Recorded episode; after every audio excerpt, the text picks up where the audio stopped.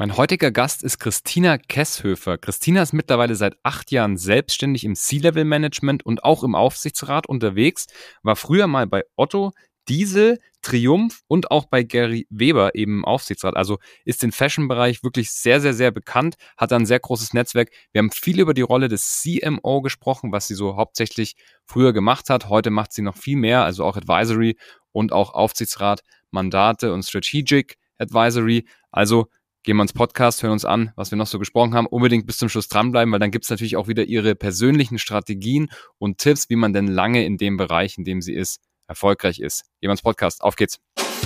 Behind the Sea. Der Atreus Podcast. Ich bin Franz Kugelum, Direktor bei Atreus und im Behind the Sea Podcast blicken wir gemeinsam hinter die Sea-Level-Bühne. Christina, herzlich willkommen im Podcast. Herzlichen Dank für die Einladung. Ich freue mich sehr, dass du da bist. Wir haben heute spannende Themen und zwar geht es einerseits um Marketing auch ganz viel. Es geht wahrscheinlich auch viel um Fashion und um, auch um den Handel. Bist aber auch im Automotive-Bereich unterwegs. Also wir haben branchentechnisch einiges auf der Agenda. Mittlerweile bist du so als Senior Advisorin unterwegs, aber auch als Interim CMO und Interim C-Level Managerin. Magst du vielleicht kurz nochmal erklären, was aktuell so auf deiner Agenda ist, also was du aktuell so machst? Gerne. Also ich bin seit acht Jahren ähm, selbstständig, okay. habe die Corporate-Welt bewusst verlassen und ähm, habe auch ganz bewusst verschiedene Branchen mir angesehen und bin an dem Punkt, wo ich glaube, einen ganz guten Impact Unternehmen mit auf den Weg geben ähm, zu können von verschiedenen Branchen. Also ich komme tatsächlich äh, auch familiär bedingt aus dem Textilbereich, ja. war lange in der Fashion- und Textilbranche tätig ähm, habe dann verschiedene Sachen gemacht im ähm, Handelsbereich, Multichannel, alle ähm, mhm. Vertriebskanäle kennengelernt und ähm, beschäftige mich aber tatsächlich auch eben jetzt sehr intensiv mit dem Automotive-Bereich und bin, ähm, habe eigentlich eine Dreiteilung meiner Tätigkeit, bin sowohl als Executive Advisor für Plattformen und Brands mhm. zuständig, berate da strategische Projekte, Positionierung, mhm. neue Geschäftsfelder bin ähm, Beirätin gerne oder Aufsichtsrätin und ähm, bin auch gleichzeitig Moderatorin für Tach Fachthemen und ähm, finde ah, das, das ist eine cool, ja. sehr schöne Brücke zwischen den verschiedenen Themen. Sehr cool, ja. Ja, wir waren gerade essen. Man merkt, du bist sehr brandbewusst, also du achtest da sehr drauf. Ne? Wir haben gesehen, vorher war eine Brand auf unseren Untersetzern vom Glas und so. Das fällt dir alles immer ziemlich, ziemlich gut auf, auch dieses Gesamtkonstrukt. Wie wichtig ist so das Thema Brand, ähm, wenn man sich generell auch mit, mit Sales und Marketing befasst? Was würdest du sagen? Gerade in dieser Zeit, da hatte ich vor kurzem einen Expertentalk auch dazu, wie wichtig ist Marke, können wir uns Marke als Unternehmen noch leisten, mhm. müssen in Zeiten von Inflation, gestiegenen Preisen Unternehmen noch in Marke investieren. Mhm ich glaube, die Marke ist jetzt entscheidender denn je wichtig, egal ob man im B2B-Bereich oder im B2C-Bereich tätig ist. Mhm. Denn sie schafft eine Identifikationsmöglichkeit, nicht nur für den Konsumenten, sondern tatsächlich ja auch im B2B-Bereich für Abnehmer. Was ist die Innovationsleistung eines Unternehmens? Ähm, welche ähm, Facetten mhm. ähm, von Services über eben Produktfeatures bringt das Unternehmen mit? Ja, sehr, sehr cool. Also, wie gesagt, äh, finde ich, finde ich selber auch immer ein sehr spannendes Thema. Ich bin da jetzt kein Experte, aber man befasst sich ja damit und ich glaube, meine Generation ist auch so, geht so ein bisschen als Markengeneration. Man identifiziert sich sehr mit so einer Marke und man verzeiht dann auch so einer Marke doch deutlich mal, mal einiges. Ähm, ja, sehr, sehr spannend. Also, vielleicht nochmal kurz zu den Executive Advisory Funktionen. Wie kann man die sich so ungefähr vorstellen? Also, sind das dann so Markenberatungsthemen oder auch, ähm, sag ich mal, Sales, Marketing, generell Strategieberatungen? Was, was ist das so genau? Als ich mich selbstständig gemacht habe, war natürlich das naheliegendste, äh, mit den Kompetenzen, die ich erworben hatte, 20 Jahre lang auch äh, mhm. zu starten. Das heißt, mein allererstes Projekt in der Selbstständigkeit ähm, ging es um die Repositionierung von Sportcheck. Da hatte mich eine andere mhm. Agentur mhm. dazu genommen, einfach aufgrund meiner Handelsexpertise. Und da ging es darum, wie kann man sozusagen ähm, Content, Commerce, mhm. Navigation im Store, Zoning, solche Themen mhm. aufsetzen. Das sind so klassische Themen, mit denen ich begonnen habe. Ich habe sehr viele Customer Journey Workshops gemacht und cool. ähm, kurzfristige Projekte. Und ich bin aber jetzt an dem Punkt, wo ich sage, die langfristige Begleitung von Unternehmen ist für beide Seiten, also sowohl den Abnehmer dessen, bei dem ich mich engagiere, als auch mhm. für mich viel ähm, wertvoller und viel zielführender letzten Endes. Ähm, das heißt, ich habe ähm, das letzte Jahr war tatsächlich das erfolgreichste Jahr meiner Selbstständigkeit. Ähm, immer parallel maximal zwei Projekte. Das ist auch nicht anders machbar, weil ich alleine arbeite mhm. ähm, und natürlich auch ähm, präsent sein muss und die Kunden auch ähm, ja, viel Feedback fordern und Präsenz auch einfordern. Ähm, und na, parallel mache ich eben die Moderationsjobs oder eigene Themen, die ich vorantreibe oder cool. mhm. war jetzt auch zweieinhalb Jahre ja Aufsichtsrätin bei Gary Weber. Genau, wollte ich gerade noch sagen, Aufsichtsratmandate hast du auch. Und du berätst ja auch Messen, die IAA und die ISPO. Also auch dort geht es da auch um um Positionierung der Messe oder generell um auch ähm, Awareness zu schaffen für die Messe oder was ist da genau der? Das Spannende daran sind eigentlich, dass diese ähm, sind ja auch klassische Plattformen sich wegbewegen müssen hm. von einem Eventformat mhm. zu ähm, Geschäftsfeldern, die sie aufmachen, um Relevanz zu behalten. Und das ist das Spannende, also für mich auch eine sehr strategische Fragestellung. Ähm, und wir sehen, dass in diesen Zeiten gerade die Dialogplattformen und Experience-Plattformen für Marken, für Hersteller, für Händler viel entscheidender wirkt. Ich hatte gerade vor kurzem einen Talk mhm. mit dem Scheffler VP Global Brand, der auch sagte, für sie ist es essentiell, dass sie als Beispiel auf einer IAA präsent sind, weil sie natürlich nach drei Jahren Mhm. Äh, digitaler, na, digitalen Kontakt eigentlich mit ihren, ähm, mit ihren Abnehmern wieder den, persönlich, den persönlichen Dialog suchen Absolut. Und ähm, da bei der ISPO als Beispiel ging es darum, wie vermarkten wir Inhalte. Als Plattform hat man ja selten selbst eigene Inhalte, sondern wie schafft man es, Partner mit einzuziehen, spannende Stories zu entwickeln mhm. und natürlich den Mehrwert dieser Veranstaltung auch langfristig zu sichern. Das ist ja auch die Kernfrage dieser ja. Äh, ja, ich, sehe ich, sehe ich auch so. Also ich finde das auch spannend, wie das dann, eine Seite geht es natürlich in diese Omni-Channel-Präsenz, dass man nicht nur einen Store hat, sondern vielleicht auch in dem Store noch irgendwas anderes machen kann. Man kann Veranstaltungstickets buchen, man kann da Yoga machen in der Ecke von irgendeinem so Sportladen oder so. Ich finde das ehrlich gesagt auch sehr cool. Ich sehe das auch nicht als irgendwie was, was verschwindet, sondern dass das halt sich einfach weiterentwickeln muss. Und wie du gesagt hast, beim Messen ist es genauso. Messen werden halt, sind oder waren ja schon immer auch schon Marktplätze und man hat sich aber nie so richtig drum gekümmert, sondern halt immer nur so ein paar Giveaways dabei gehabt oder so, nicht richtig nicht keinen richtigen Marketplace hochgemacht. Insofern sehe ich das auch in der Zukunft. Und ähm, wer weiß, vielleicht so mit dem ganzen Thema Metaverse gibt es ja vielleicht auch noch mal ein paar Sachen. Und ist das schon so präsent? Also hast du da auch schon? Sehr, also sehr präsent. Ja. Natürlich nicht unbedingt in der Anwendung für viele Unternehmen, weil es doch ja. große Investitionen sind. Ich habe mir äh, vor zwei Wochen tatsächlich eine Metaverse ähm, Knowledge Woche gegönnt. ähm, ich glaube, das zeichnet mich ja. auch aus. Ich bin extrem wissbegierig, um auch zu sehen, was sind die Anwender-Cases, ähm, die wir nutzen können. Ich komme mhm. ja aus dem Handel und die Zukunft des Handels, Zukunft des Retails, also jetzt eben Omnichannel gedacht, Innenstädte gedacht, treibt mich sehr um und da habe ich ein tatsächliches Aha-Erlebnis gehabt. Ich habe nämlich ah, okay. erstmal verstanden, wegen, wie jenseits der ähm, Experience, die Konsumenten im Metaverse haben können, man das Metaverse auch nutzen kann als Testfläche für Konzepte. Also ich kann ja Klar. Mhm. virtuelle. Stores bauen und die ähm, quasi User Journey und die Erlebnisse, die dort oder Produkte, die dort angeboten werden, auch ähm, zu testen oder das Thema Produktentwicklung, nämlich ähm, 3D, in 3D Produkte zu designen, die mhm. dort erstmal getestet werden, um für meine Produktinnovationszyklen Feedback zu bekommen, bevor ich das eigentliche Produkt ähm, produziere und auch eben klimaneutral natürlich dort testen kann. Finde ja. ich super spannend.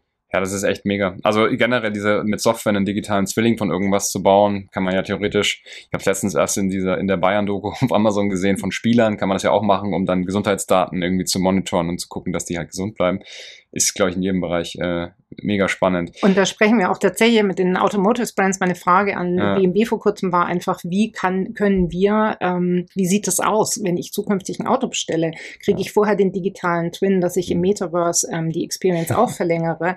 Welche Serviceleistung bekomme ich und so? Also ich glaube, da ähm, bin da eher sehr positiv, ja. dass diese neuen Technologien, die Frage nach dem ersetzt das den Menschen, stelle ich mir nicht, aber ich ja. sehe sozusagen, die Anwendercases sind so divers und ähm, wir haben ja. noch gar nicht alle ausgereizt. Ja, ja sehr cool. Du hast gerade eben schon gesagt, ein Thema Weiterbildung muss man natürlich immer ständig machen. Das ist wahrscheinlich dann in dem Bereich auch nochmal besonders, weil dieser ganze Handelsbereich ist natürlich auch sehr schnelllebig und zumindest die Zyklen sind natürlich auch sehr, sehr schnell. Es gibt eine Saison äh, oder es gibt halt ein Jahr vielleicht und dann kommen schon wieder neue Sachen rein. Wie ist das ähm, Weiterbildungsthema äh, generell? Hast du da, weil du hast gesagt, du hast dir so eine Woche rausgenommen. Ist es wirklich was, wo du sagst so systematisch, hey, ich block mir jetzt mal eine Woche ein bisschen und dann mache ich da Weiterbildungskurse? Also wenn du meine Freunde fragen würdest, würden sie sagen, ich bin wirklich extrem wissbegierig und ein Kunde hat mal zu mir gesagt, ich würde alles aufsaugen wie ein Schwamm. Ich glaube, das mhm. zeichnet mich auch aus. Also mich interessieren einfach Themen. Also mich, ich bin sehr mhm. politisch, wirtschaftlich, geopolitisch interessiert.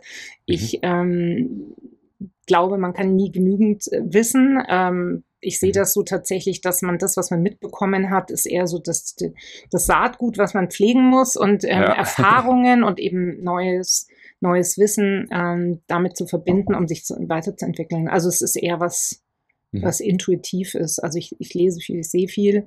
aber tatsächlich beim Metaverse, also ich ähm, werde mich garantiert nicht mit einer Metaverse-Beratung selbstständig machen, aber ich halte es für wichtig, gerade in den neuen Technologien, das Grundverständnis ja. mit, zu, ähm, mit zu, äh, aufzubauen und mitzunehmen, damit ich auch entsprechend als ähm, Berater und Ansprechpartner für Kunden ähm, kompetent mhm. bin und eben auch verstehe, was da passiert.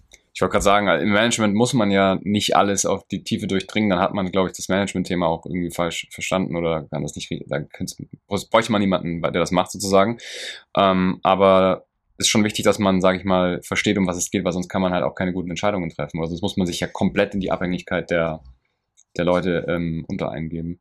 Ja, ich glaube, das ist eine spannende Frage, nämlich ans Management. Ich bin absolut davon überzeugt, dass es Spezialisten für Themen gibt und dass man das Know-how mhm. auch bei diesen Personen lassen sollte. Mhm. Das sehen manche Manager ja leider anders. ja. ähm, sondern dass man als, ja. als ob man jetzt CMO ist oder mhm. CEO, dass ähm, es eher darum geht, Schwerpunkte zu setzen, Prioritäten, Fäden wieder zusammenzuführen, ähm, natürlich vielleicht mit einem Weitblick eher zu denken als die operativen Teams und mhm. nicht ähm, sich im Detail zu verlieren, was die Gefahr bei vielen Managern ist. Klar, ja, wir haben schon ein bisschen vorweggegriffen. Also später gibt es noch ein bisschen mehr zu deinen persönlichen Taktiken und Tools. Also unbedingt bis zum Schluss auch durchhören. Dann gibt es nämlich die, die Gold Nuggets sozusagen. Aber jetzt schauen wir uns erstmal an, wie du da hingekommen bist, wo du jetzt gerade bist. Wir haben gerade gesagt, acht Jahre schon selbstständig. Vorher warst du auch in, im Fashion-Bereich bei sehr großen Marken. Da werden wir wahrscheinlich gleich auch ein bisschen drauf eingehen.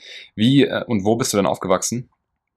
Bin Fränkin, ich weiß mhm. nicht, ob man es schon hört, ähm, und habe dann mit 18 in ja. München studiert mhm. und war dann, bin dann sozusagen in die Welt mit verschiedenen Stationen, Hamburg, USA, Hongkong, London und so weiter. Aber okay. komme aus Bayern. Ah ja, okay, sehr cool. Ähm, wie, wie war es in der Schule? Warst du gerne in der Schule oder war das eher so was, wo du gesagt hattest, ah, ich habe eigentlich auch nebenbei noch andere coole Sachen, die ich mache oder hat dir das gut gefallen? Warst du gute Schülerin? Wie, wie war das so? Ähm, also ja, es hat mir sehr gut gefallen, mhm. weil dort viele verschiedene Themen angeboten wurden. Ich hatte ähm, mhm. auch ein, einfach eine tolle, stabile Kindheit in 130.000 Einwohnerstadt Erlangen ja. und ähm, habe auch viel Sport gemacht. Ich komme aus einer Sportfamilie, also meine mhm. Eltern haben von ja, jungen Jahren an sehr viel Sport gemacht. Das heißt, jedes Wochenende waren wir tatsächlich auf dem Golfplatz. Ah, okay. Ähm, aber ähm, war, ich war auch sehr aktiv im Chor und okay. tatsächlich 15 Jahre, glaube ich, vom Kirchenchor Chor das hat mir okay. auch Spaß gemacht, Theater AG. Und hast du auch selber Golf gespielt in der Jugend oder hast du einen anderen Sport gemacht? Ich musste ja, ich wurde gezwungen. Meine Von Eltern der, Golffamilie. Meine Eltern haben immer gesagt, egal was du machst, ist uns egal, Samstagmittag gehst du zum Jugendtraining. Ja, okay. Und ähm, mir gefällt's, weil es hat extrem viel mit Natur zu tun. Man ist draußen. Natürlich jetzt in den letzten Jahren hat es sehr gelitten zum mhm. Leidwesen von meinem Freundeskreis. Mhm. Machst du immer noch? Lange nicht gespielt, ehrlicherweise. Okay, ja. Obwohl ich direkt neben zwei Golfplätzen wohne. Ich wollte gerade sagen, ähm, ja, du kommst ja aus Tutzing hier in Oberbayern, genau, da gibt es gute Plätze. Also ich gehe super gerne wandern, bin gerne in den Bergen, da habe ich jetzt ähm, das Golf ein bisschen zurückgestellt. Okay, cool. Also, also nicht cool, wieder anfangen unbedingt, aber gibt bestimmt andere Sachen, die du gerade parallel machst. Ja, so nach der Schule, jetzt hat man schon gehört, du hast ziemlich viel nebenbei gemacht, so extra äh, curricular activities sozusagen. Wie äh, war es dann mit, mit Studium und so? War das für dich dann eine klare Entscheidung oder war das erstmal noch so, boah, ich lerne jetzt mal und dann gucke ich mal, wie es geht? Oder hattest du schon so ein ganz klares Bild im Kopf irgendwie? Ähm, sehr klares Bild. Ah, okay. Ich komme aus einer Kaufmannsfamilie. Wir sind, ähm, also mein Urgroßvater hatte eine Bäckerei in Plauen, eine ganz bekannte mhm. Konditorei, und mein Großvater mütterlicherseits hat zwei Unternehmen gegründet. Ich komme aus einer Textilfamilie mhm. und bei uns ist das Thema mh, hm, Firma, selbstständig sein, sich engagieren, Themen nach vorne treiben, einfach immer am Abendbrottisch auch diskutiert worden. Meine Mama ah, cool. war ja. Gesellschafter, mein Papa der Geschäftsführer neben mit meinem Onkel zusammen.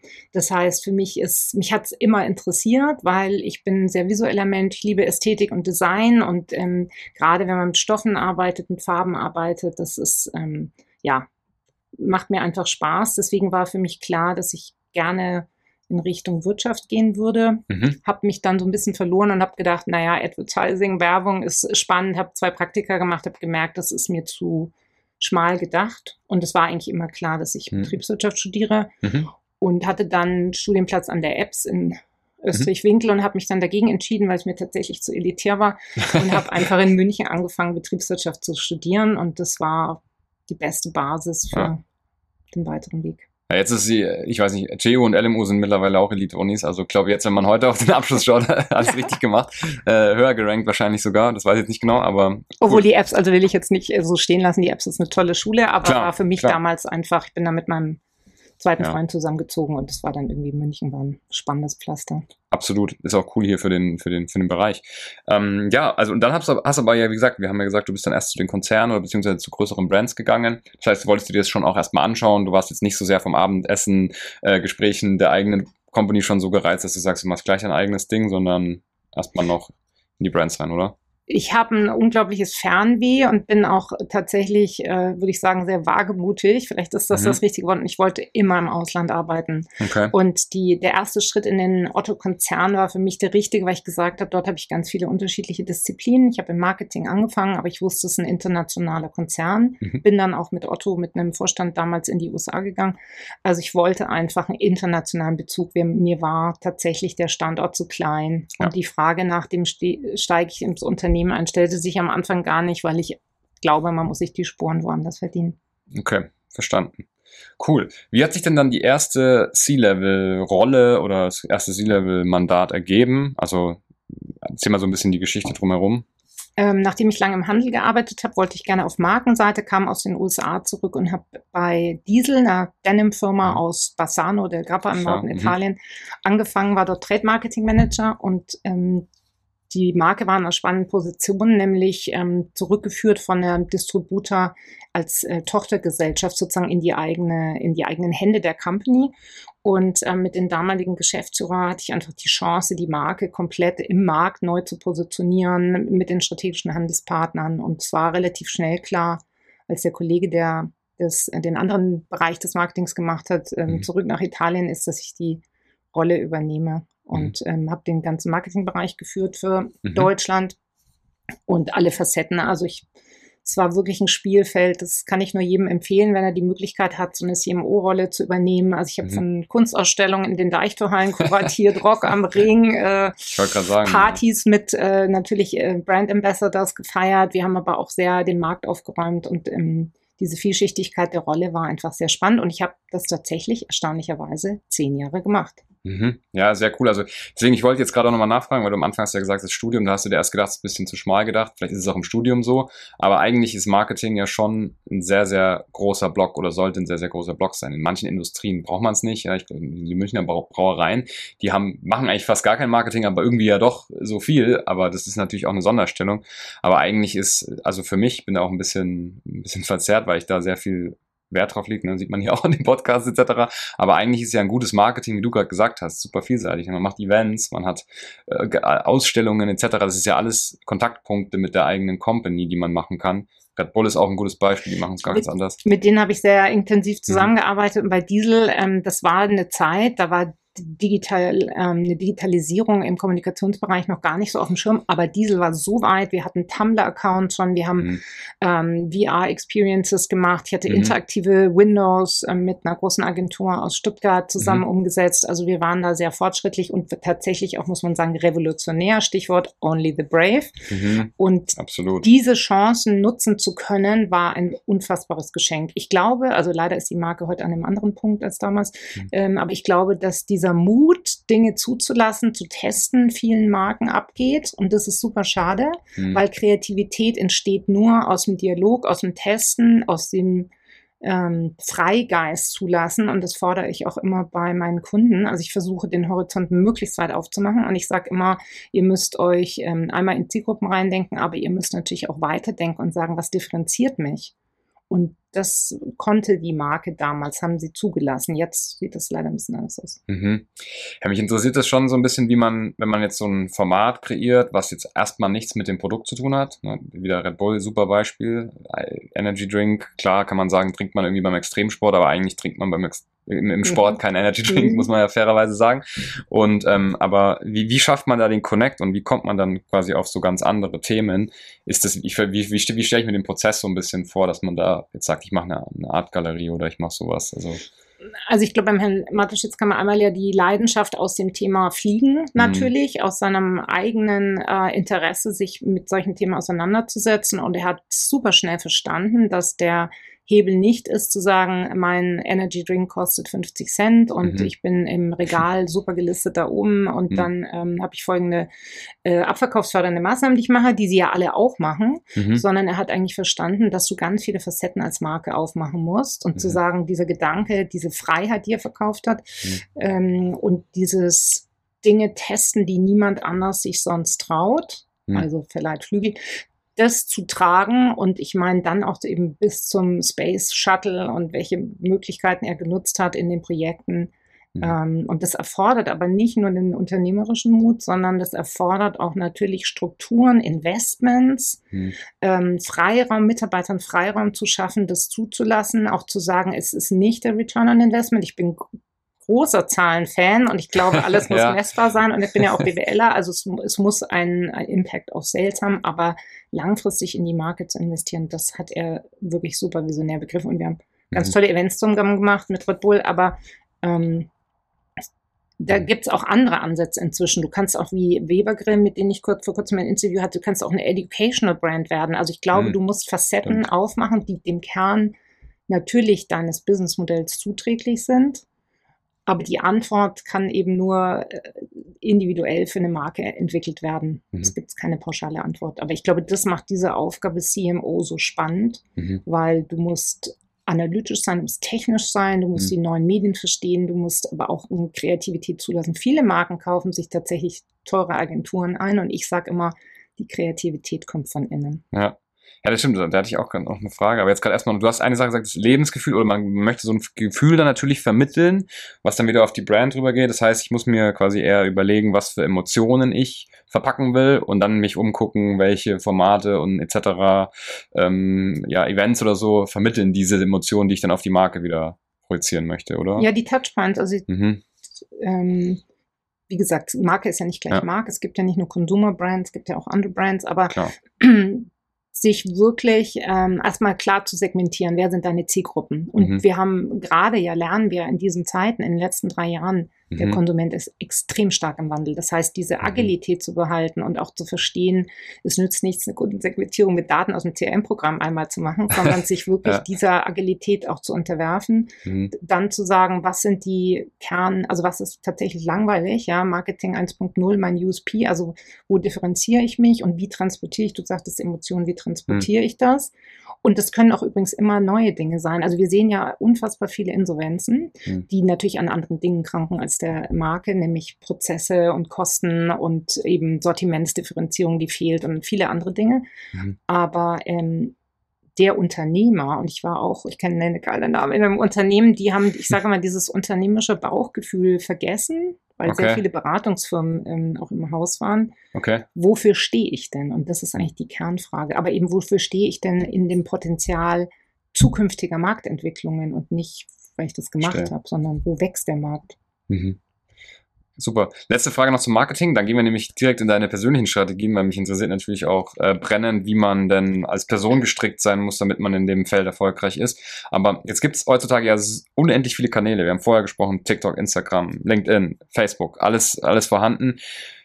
Ist es am besten, wenn man wirklich überall eigentlich vertreten ist, sofern man dort auch guten Content liefern kann? Oder würdest du sagen, nee, lieber fokussieren und man muss nicht jedes Spielzeug und jedes Instrument spielen sozusagen? Ich bin Freund von Fokussierung, weil mhm. wenn man Dinge tut, sollte man sie qualitativ hochwertig machen. Mhm. Die Frage stellt sich ja bei vielen Unternehmen, kann ich es in-house, muss ich es outsourcen? Mhm.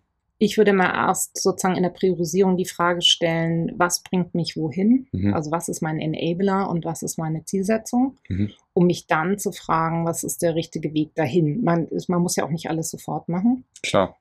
Mm, jeden Kanal, den man aufmacht, muss man moderieren und du weißt das beste, beste ja, Beispiel. Ja. Wir hatten uns gerade beim Lunch drüber unterhalten, äh, wie kommuniziert man einen Podcast. Mhm. Ähm, also ich bin Freund von bewussten strategischen Entscheidungen, die man auch immer wieder hinterfragen und über den Haufen werfen kann, aber Dinge erstmal und dann einfach testen. Mhm. Stimmt.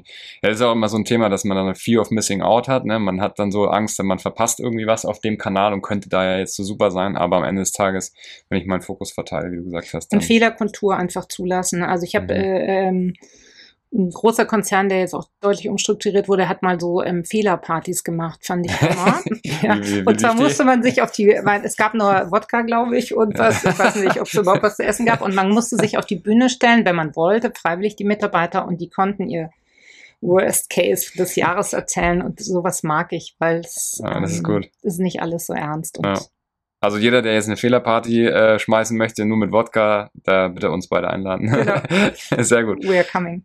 Wunderbar, ja, echt cool. Also jetzt gehen wir mal ein bisschen da rein. Also, wie muss man denn gestrickt sein? Und jetzt frage ich erstmal vielleicht so auch so nach den Grundpersoneneigenschaften mhm. oder so mhm. Werte, die man haben muss, damit man sowas erkennt. Weil für mich stellt sich natürlich die Frage, einerseits, wenn ich jetzt sowas mache, nimm mal als Beispiel als Podcast.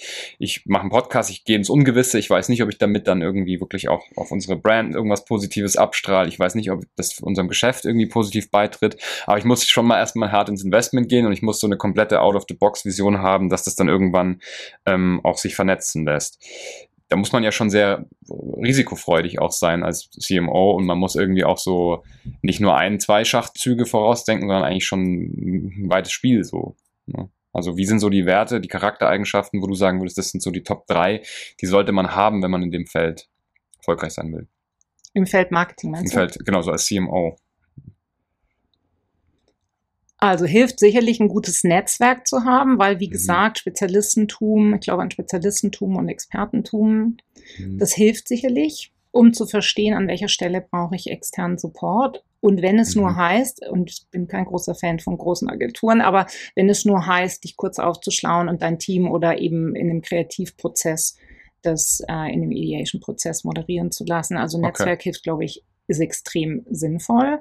Ja und tatsächlich auch Hands-on-Erfahrungen aus mhm. unterschiedlichsten Funktionen und unterschiedlichsten Bereichen. Ah, ähm, das ist interessant. Ja, mhm. weil dieses Transferwissen, also das ist ja bei vielen Jobs, auch gerade auf dem C-Level so, viele CEOs haben einfach ähm, deutlich die Branche gewechselt und ich glaube, dass es gut ist, sowohl auf Markenseite als auch auf vielleicht Handelsseite, manche sagen Agenturseite, je nachdem, was das für eine Agentur ist, auch mitgebracht zu haben, um mhm. zu verstehen, welche Perspektiven, also um unterschiedliche Perspektiven mhm. zuzulassen. Mhm. Ja. Man muss auch, glaube ich, einfach ein super guter ähm, also Teamplayer sein, mhm. um diese Bälle in der Luft zu halten. Also ich habe mhm. mich eher verstanden, weil Triumph hatte ich 45 Mitarbeiter, ich habe eher, ähm, oder Mitarbeitende, wie man jetzt sagt, ja, ähm, eher verstanden, dass ich der Impulsgeber bin. Ich bin mal eine Reflexionsfläche. Ich will, dass die Leute zu mir kommen mit Lösungen und sagen, ich würde das so machen.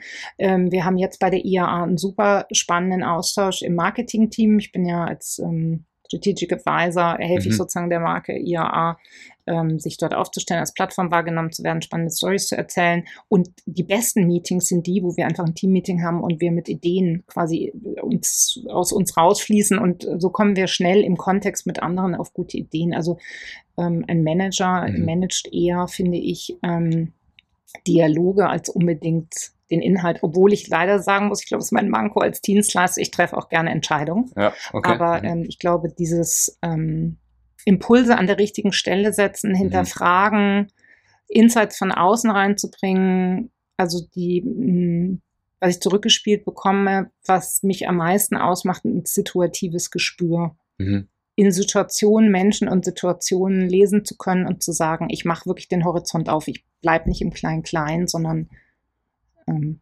Verstehe. Ich denke, ich sehe schon den Horizont, bevor die anderen vielleicht drüber nachgedacht haben, welches ERP-System sie ein, ein ja. Ah, okay, das ist interessant. Aber wenn man jetzt mal so überlegt, was wäre denn so die, wir reden oft auch im Podcast über die Ausbildung eines Geschäftsführers, gibt es ja nicht so mhm. richtig, auch Aufsichtsrat. Klar mhm. gibt es mittlerweile auch zertifizierte Ausbildungen, aber wie bildet man sich eigentlich dafür aus? Kann man ja gar nicht so richtig machen. Aber bei CMO hast du gesagt, man muss, man muss eigentlich schon sehr viele Facetten kennen und gesehen haben. Intuitiv würde man vielleicht denken, ah, wenn man da sein ganzes Leben lang Marketing gemacht hat, ist es eigentlich super, aber ist eigentlich gar nicht der Fall, oder? Es wäre schon besser, wenn man auch kaufmännische Kenntnisse hat, vielleicht Product und halt Genau, also ich habe ja sozusagen, bei mir war es so, ich habe im Produkt angefangen mhm. ich war, äh, und auch irgendwann dann in der, in, in der, äh, im Laufe des Lebens auch mal Head of Product für drei Wäschemarken. Ah, okay. Ähm, und das war hilfreich, um den gesamten Prozess von wie ähm, von der Produktentwicklung angefangen ähm, Sortimentsstrukturen, mhm. Go-to-Market, wie muss ich einen Händler überzeugen, dieses Produkt überhaupt zu listen. Aber wenn ich ähm, Adidas bin und ich habe einen tollen Sneaker, aber keiner nimmt ihn in seinen Laden, kann ich zwar Direct-to-Consumer ihn verkaufen in meinem eigenen Store, aber ja. halt nur 50 Prozent des Marktes. Also ich glaube, ja. es ist wichtig, die ähm, alle Player im Ökosystem gut zu verstehen. Macht natürlich Sinn, wenn man da mhm. schon mal ähm, selbst tätig war. Stimmt. Wir haben, ich hatte bei Diesel mal eingeführt, dass auch Mitarbeiter auf der Fläche arbeiten müssen. Ist mhm. auch, um, habe ich gerade lustigerweise mit einem Kunden aus dem Automotive-Bereich besprochen, habe ich gesagt, mhm. du, ganz ehrlich, überleg doch mal, ob ihr nicht einmal im Monat Mitarbeiter verpflichten in ein Autohaus stellt. Bei uns war es dann in den Jeansladen, mhm. um aus erster Hand zu sehen, wie gucken Kunden, welche Sta Fragen stellen die, was kommen mhm. da für ja. Probleme, worauf äh, so blicken die. Ähm, also quasi keine Hürden, keine Angst haben und Hürden abbauen. ja, ja, und vielleicht absolut. zu deiner Frage, weil wir ähm, sprechen natürlich jetzt viel über Marketing, mache ja auch ähm, eher strategische Positionen mhm. wie Aufsichtsrat oder so. Das war für mich eine extrem spannende Erfahrung, weil als Aufsichtsrat oder Boardmitglied siehst du ja alle Zahlen, also Cash, mhm. Liquidität, ähm, P&L. Wir haben ähm, bei Gary Weber nach der Insolvenz auch Unternehmens Teile verkaufen müssen. Mhm. Ich war im Personal, ähm, Personal ähm, Team, wo wir uns entscheiden mussten, wen stellen wir als neuer CEO ein. Und Klar, dieses ganzheitliche ja. ist super spannend. Und ich glaube, wenn du ähm, in der CEO-Position oder Interim-CMO, was ja auch mhm. Atreus vermittelt, oder eben auch äh, Beirats- oder Aufsichtsratspositionen inne hast, macht es Sinn, dass du viele verschiedene Facetten kennst. Also mhm. Jetzt bei Gary Weber bringe ich eben äh, oder habe ich viel stärker neben Marketing auch diese Blick. Wie muss ähm, Multichannel funktionieren? Was sind die Kennzahlen, die wir anschauen? Ist es Abverkauf wichtig oder ist es ja, Traffic im Store oder ähm, ja oder Produktentwicklung? Ähm, wo setzen wir den richtigen Schwerpunkt? Das ist sehr viel komplexer und ein guter mhm. CEO hat mit Sicherheit sehr viele verschiedene Bereiche verantwortet. Absolut, ja. Kann man so stehen lassen, super. Ähm, ja, schauen wir mal so ein bisschen mehr auf die äh, alltäglichen Themen, weil wenn man all die Fähigkeiten hat und auch die Ausbildung hat, klar, dann hilft es einem sehr viel, aber man will es ja auch langfristig machen und dann eventuell ja sogar auch so wie du, dass man es dann vielleicht nochmal selbstständig macht. Gucken wir mal so, vielleicht blickend auf deinen Alltag. Gibt es da irgendwas, was du hervorheben würdest? Entweder Routinen oder ne, so was wie eine Morgenroutine, eine Abendroutine oder irgendwelche Taktiken, die du hast, um deinen Alltag möglichst gut für dich selbst auch zu managen. Ne? Weil mit dem Hinblick, wie, lang, wie macht man das lange, konsequent, erfolgreich, muss man ja auch für sich selbst Strategien haben, dass man lange fit, erfolgreich etc. bleibt. Ne? Ich hatte letzte Woche einen Anruf von einer Bekannten aus dem Netzwerk, die ähm, lange Marketingleitung der Beauty Brand war und die hat mhm. mich gefragt, ich möchte mich selbstständig machen. Was kommt da auf mich zu? Und ähm, in diesen acht Jahren, in denen ich selbstständig bin, hatte ich ja einige Lernkurven. Was macht ja. mir Spaß? Worin ist man gut? Das ist, glaube ich, die wichtigste Erkenntnis. Also die wichtigste Frage, egal ob die Zuhörer jetzt ähm, oder Zuhörerinnen jetzt sagen, sie wollen ähm, weiter in der Corporate-Welt bleiben mhm. oder sich selbstständig machen, ist die Frage ein ganz klares Bild auf, Blick auf sich selbst. Okay. Und an dem Punkt bin ich jetzt. Also ich geht immer wieder, finde ich, oftmals jetzt um eine neue Standortbestimmung. Bin ich in dem gut? Was macht mir Spaß? Ist die Kernfrage, finde mhm. ich, weil man das befruchtet sich gegenseitig. Mhm. Und ähm, die Zeit nehme ich mir tatsächlich auch, weil du fragst nach Routinen. Das, ähm, wir sind ja alle in einem sehr starken Kontext eingebunden von vielen Meetings, Team-Meetings oder, oder persönlichen ja. Meetings. Und ähm, ich kann nur empfehlen, immer mal wieder kurz innezuhalten, zu selbstreflektieren mhm. und zu sagen, ist das, was ich jetzt mache in diesem Konstrukt, das kann die Firma sein, das kann die Position sein, das kann die Art der Tätigkeit sein, das ist die Zeit, die ich investiere, immer wieder neu zu hinterfragen. Und ich habe einfach für mich erkannt, ich liebe diese Vielsicht, äh, Vielschichtigkeit der Aufgaben, die ich habe. Aber ein Freund von mir, der lange ähm, mhm. Rewe-CEO jetzt 16 Jahre lang war, der hat mal neulich zu mir gesagt, ich glaube, du machst zu viel. Und das war eine gute Reflexion von außen, mhm. zu sagen, was will ich wirklich machen? Mhm. Und ähm, ich habe einfach ganz platt gesagt eine Routine gehabt, indem ich ähm, jetzt zum Beispiel im letzten Jahr zwei Projekte parallel hatte, neben der Aufsichtsratstätigkeit und eben ab und zu mal eine Moderationstätigkeit, habe festgestellt, es ist äh, sehr spannend, aber auch sehr herausfordernd und ich will Freiraum haben, mehr Freiraum für Themen, die ich vorantreibe. Also wo will ich hin? Ich will eigentlich gerne weitere Beirats- und Aufsichtsratsmandate haben, weil ich glaube, da kann ich einen extrem guten Impact leisten. Ich will aber auch Freiraum haben ähm, für mal ein spannendes Interimsprojekt, was kommt, Klar. aber eben auch gerade für Sachen, die mich umtreiben, die mir Spaß machen, wie eine Moderation. Und in der Regel bin ich jetzt aktuell, bin ich äh, ein bis zwei Tage die Woche beim Kunden. Das mhm. ist super, weil da bin ich im Team, ich kriege viel mehr mit. Das ist ein mhm. super reizendes Team, in dem ich ja gerade sitze. Ähm, und ansonsten bin ich ja also klassische Routine gibt es bei mir nicht, außer dass ich sehr früh aufstehe, okay. dreimal mit dem Hund am Tag rausgehe. Okay. Und wenn ich dann abends zurück bin, wenn ich mit dem draußen mal wie gestern abends auch noch viel arbeite, ich bin halt mh, mm, ich mag es auch oder mich stört es nicht, bei schlechtem Wetter am Wochenende zu arbeiten. Dafür habe ich dann mal einen Dienstagnachmittag frei und ähm, sitze mal vier Stunden bei dir und unterhalte mich mit dir über Podcast-Themen. Super. Also das will ich echt nochmal mit einem, das hast du vorhin gesagt, mit einem dicken Stift unterstreichen, dass man sich mal hinsetzt und reflektiert, ob man seine Zeit noch in das steckt, was man auch machen will. Weil ich, also viele Leute sind dann auch irgendwann mal einfach unzufrieden im Job. Vielleicht sind das die Leute im Ziellevel nicht so sehr, weil die eher dazu tendieren, sowas zu machen, was du jetzt gesagt hast. Aber alle, die die zuhören, das hilft sich echt, äh, sich da einfach mal hinzusetzen und zu fragen, ist man noch auf dem richtigen Kurs, weil dann macht es auch nichts am Wochenende zu arbeiten, weil dann ist man nämlich in der Sache, in der man macht, macht halt einen Spaß, dann macht man es halt auch, wenn der Tag irgendwie anders heißt, sage ich mal. Und ich kann nur, also ich glaube, wir sind in mhm. den letzten drei Jahren einfach uns das, ähm, wir sind in einer Phase des Umbruchs, einem massiven Umbruch, ja. Also ich sage manchmal wie vom Mittelalter in die Neuzeit oder mhm. ähm, ja, von der Landwirtschaft zur Industrialisierung. Ich glaube, mhm. wir sind, wir sind uns dessen nicht bewusst. Und dieses Zeitfenster wird 200 100 Jahre dauern. Und in dieser Phase schwimmt jeder. Mhm. Das tut manchmal weh. Und ich habe irgendwann, als ich ähm, gekündigt habe bei Triumph, habe ich diese Wasserlinie verloren mhm. und hatte plötzlich, weil ich selbstständig war, ich musste mir eine neue Routine zulegen. Ich musste alle Abrechnungen, Klar. Steuerbelege und so weiter äh, wieder Dinge, die da mitkommen, auf die man keinen Bock hat oder ich keinen Bock habe. So und ich ähm, äh, fordere oder ich, mhm. ich ähm, rufe dazu auf, Mut zu haben. Mhm. Nämlich genau jetzt kann man sich neu entdecken und auch vor allem neu erfinden. Und das ist eine hervorragende Zeit. Und wer jetzt nicht schwimmt, macht sowieso was falsch, weil der klammert sich am Alten und Bestehenden fest. Das heißt nicht, dass jeder jetzt seinen Job kündigen muss, ganz im Klar. Gegenteil. Aber bewusst sich für Dinge, ob das jetzt ein Lebenspartner ist oder ja, den Job ja, zu entscheiden, genau, ja. jetzt ist die Zeit super dafür. Absolut. Kann man auf jeden Fall so stehen lassen. Vielleicht noch zwei Fragen, eine etwas längere, eine kürzere zum Abschluss. Wie ist das Thema Gesundheit, Wohlbefinden? Achtest du da sehr drauf, dass man halt auch einfach fit bleibt, ausreichend Schlaf, Sport und, und Ernährung und sowas? Erzähl da mal ein bisschen. Sehr, ja. Also jeder, der mich kennt, ich bin jetzt seit zwölf Jahren Vegetarier. Ich bin okay. extra an die äh, einen schönen Starnberger See gezogen, um mehr draußen zu sein in der Natur. Also ja.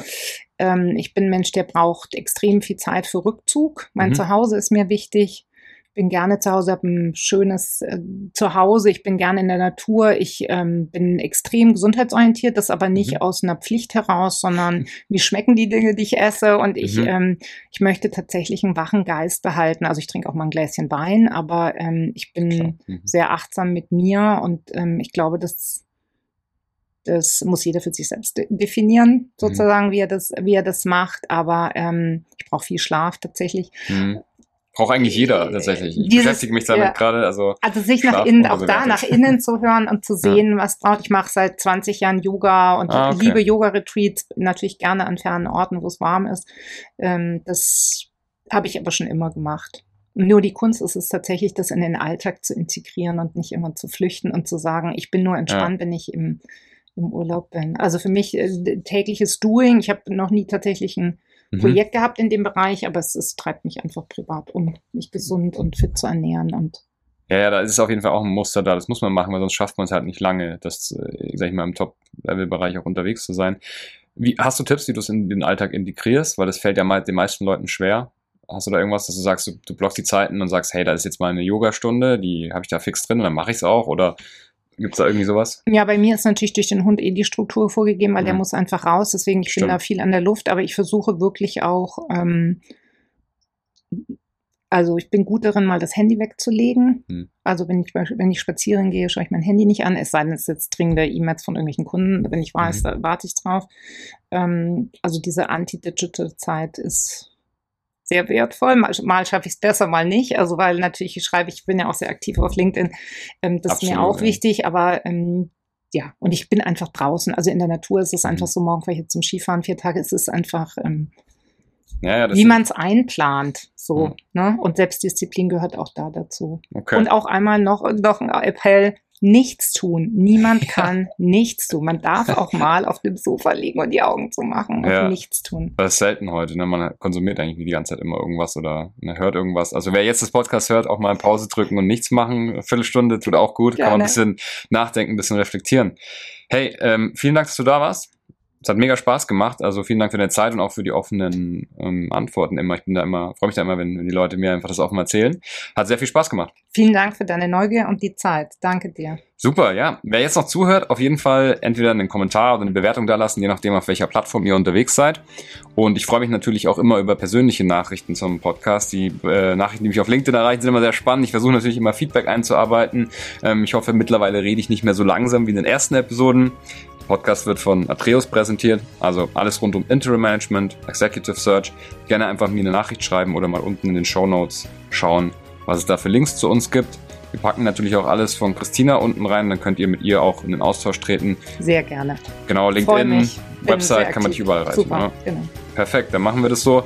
Und ja, wer solche Episoden wie jetzt mit Christina gerne regelmäßig hat, der abonniert am besten den Kanal. Ich weiß, es ist auf Apple ein bisschen kompliziert, da gibt es oben einen ganz kleinen Button, den muss man klicken, so ein Plus. Und auf Spotify geht es, glaube ich, ein bisschen angenehmer. Wir sehen uns beim nächsten Mal. Christina, schönen Tag noch. Ciao.